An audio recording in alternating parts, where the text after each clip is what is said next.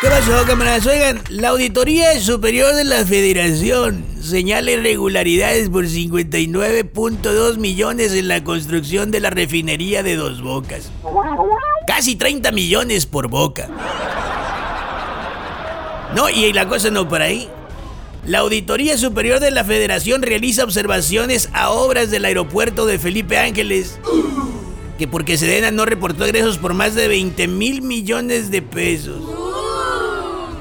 No, pues ahora sí que el ejército, el encargado de esa obra, disparó el recurso a qué? A discreción. Oigan, en atención a pandemia, según la Auditoría Superior de la Federación, se generó posible daño salario por más de 2.728 millones de pesos.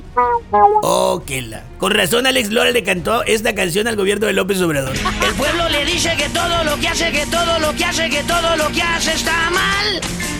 Y lo vuelve a hacer. Él echa muchos choros y por eso nada le sale bien. No, espérense, la cosa no termina ahí.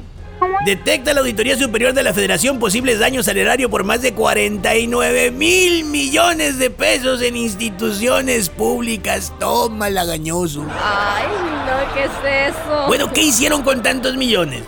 Los tiraron de bolo y luego ellos fueron y los juntaron. Yo no sé, pero yo lo reto. ¿Cuánto me apuestan a que esta mañana para el presidente la Auditoría Superior de la Federación ya es un organismo satánico y neoliberal?